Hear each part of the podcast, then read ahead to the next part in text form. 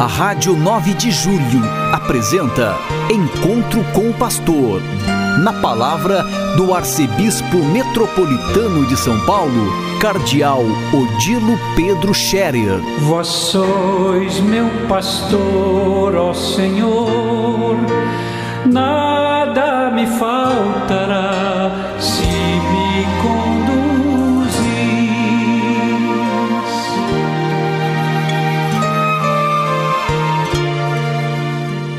Queridos ouvintes da Rádio 9 de Julho, saudação e bênção para todos vocês neste dia 16 de janeiro. Hoje é uma segunda-feira.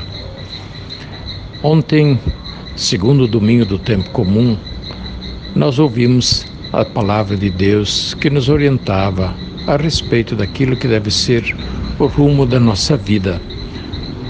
No Evangelho, São João Batista indicava para Jesus, dizendo: Ele é o Cordeiro de Deus, aquele que tira o pecado do mundo. Eu não o conhecia, mas agora o conheço e sei que ele vem de Deus, que ele é o Filho de Deus.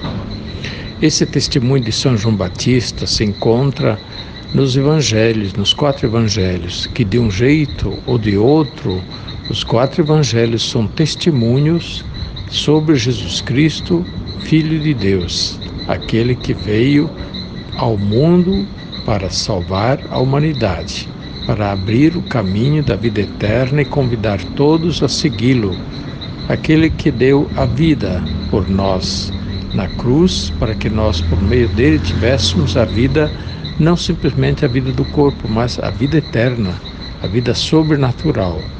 E enviou o Espírito Santo para que, com o dom do Espírito Santo, nós pudéssemos receber parte na vida de Deus, fôssemos santificados mediante o Espírito Santo, o dom da filiação divina.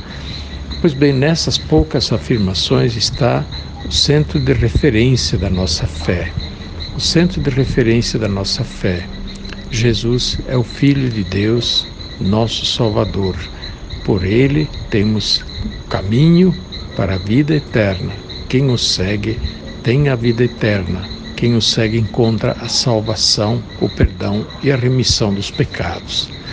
Nós estamos iniciando o tempo comum na liturgia. Este é o tempo da pregação do Evangelho, tempo de trabalhar, de caminhar, de produzir frutos, de perseverar, enfim, de merecer justamente o prêmio da vida eterna, o prêmio da participação na vida com Deus. E é o tempo de testemunhar também a vida nova que nos vem por meio do Evangelho. E assim a segunda carta, a segunda leitura de ontem, que era da carta aos Hebreus, um trecho tão bonito, terminava justamente dizendo assim: Assim, irmãos, ficai firmes na vossa fé, olhai para Jesus Cristo este é justamente o conselho, o convite que é feito para todos nós: olhar para Jesus Cristo, olhos fixos nele, seguir Jesus Cristo e perseverar na fé até o fim. Quem perseverar até o fim será salvo, disse Jesus. Pois bem, essas poucas palavras da liturgia de ontem nos dão o, o rumo, nos dão a indicação para todo este ano que nós temos pela frente ano de vida cristã, ano de nossa vivência, sim, no dia a dia dos nossos trabalhos, nossas tarefas, nossas ocupações, nossas obrigações, nossos deveres sociais, familiares e também religiosos. Tudo isso deve ter, portanto, como referência este centro, essa indicação que marca, que orienta e que, portanto, permanece e que a gente nunca deve perder de vista, apesar de todos os pesares e tudo que possa ocorrer, não perder de vista isso, permanecer firmes em Jesus Cristo. Pois bem, caríssimos, é o que nós também queremos fazer cada dia, iniciando mais uma semana, e essa semana já vai nos orientando na direção da celebração da nossa, do nosso padroeiro, são Paulo Apóstolo, no dia 25 de janeiro. A Arquidiocese de São Paulo, pouco a pouco, vai se preparando para celebrar a festa do seu padroeiro, a festa da conversão de São Paulo, 25 de janeiro. É data também da fundação de São Paulo. É data da primeira missa em São Paulo. É, portanto, ou, ou quer festa civil da fundação de São Paulo, como também festa religiosa da fundação da igreja em São Paulo, com os missionários jesuítas em 25 de janeiro de 1554 rezaram a primeira missa na missão São Paulo Apóstolo, que se fundou no Planalto de Piratininga, no lugar onde hoje está situado o pátio do colégio, não longe da Praça da Sé. Este é o centro originário da nossa cidade de São Paulo, que nasceu em torno de um altar nasceu em torno de uma missa, de uma missão religiosa. Isso também nos deve lembrar a importância da nossa presença religiosa na cidade. Uma cidade que nasceu ao redor do altar. Nunca deve esquecer a presença de Deus, a presença religiosa. E nós, como cristãos, como católicos, nunca devemos deixar isso também em segundo plano, como se isso tivesse menor importância.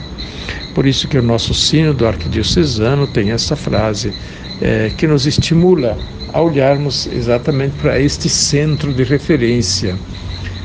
Deus habita esta cidade. Nós somos suas testemunhas. A cidade de São Paulo é também cidade para Deus e no meio desse mundão todo de gente, no meio de tanta agitação, no meio de tantas iniciativas, nós queremos que Deus esteja presente.